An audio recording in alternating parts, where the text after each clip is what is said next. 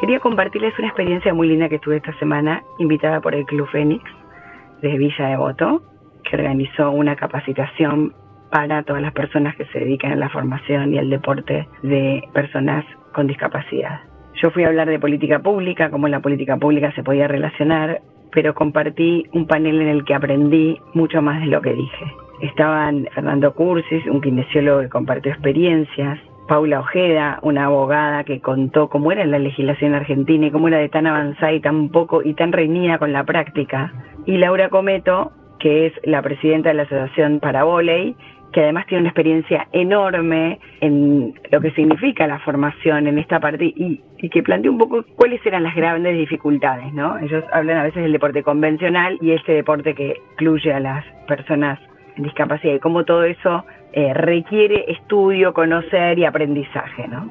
Y después un panel divino con Mariana Reddy, que es eh, jugadora de la selección nacional en básquet de los Paralímpicos, Ariel Cuasi, que es nadador, también eh, argentino campeón y ahora que capacita, o sea, es entrenador. Y después Guido Consoni, que es el arquero de los murciélagos, que es el equipo de los ciegos en Argentina, que es el, único que ve, el arquero es el único que puede ver. Bueno, fue muchísimo lo que aprendí. Lo que más eh, interesante es pensar la inclusión. Primero pensar en las personas. Y cuando hablas de inclusión, pensar lo que significa generar el contexto para que el otro, en este caso el otro con discapacidad, tenga las mismas posibilidades de acceso a los derechos que tenemos todos, ¿no? Y en este caso, cuando hablamos de deporte, no estamos hablando solo de recreación, que sí también, el acceso a la recreación del deporte, sino también un elemento que es integral a la persona humana. Es decir, no solo tenemos que entrenar nuestra mente, sino también nuestro cuerpo como algo que nos integra completamente. Entonces dar esa alternativa, ¿no? Era, fue muy interesante el testimonio de Mariana, que ella descubre esto a los 20, más grande, creo que dijo a los 24 años, y que le hubiera gustado encontrarlo antes.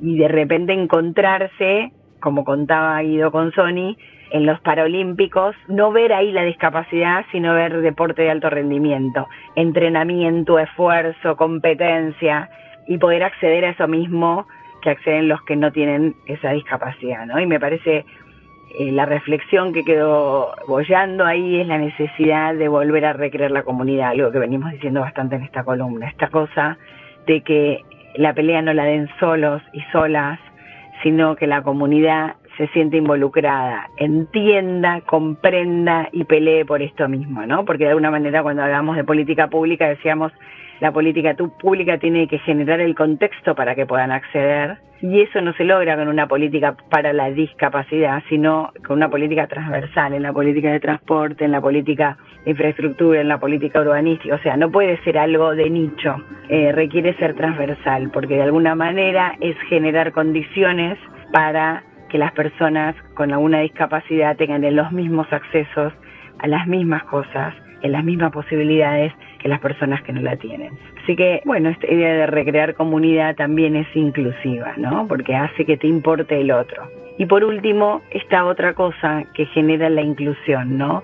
Que es la riqueza de lo que incluís. Es decir, hay un montón de riqueza en estas personas que hacen las mismas cosas que nosotros, pero con alguna discapacidad, que si no las incluimos nos las perdemos. Entonces creo que también nos enriquecemos cuando incluimos y cuando generamos.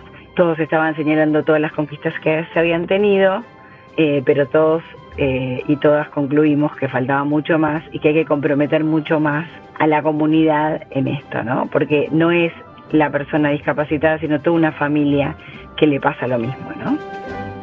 Seguimos en Facebook, arroba unicornios.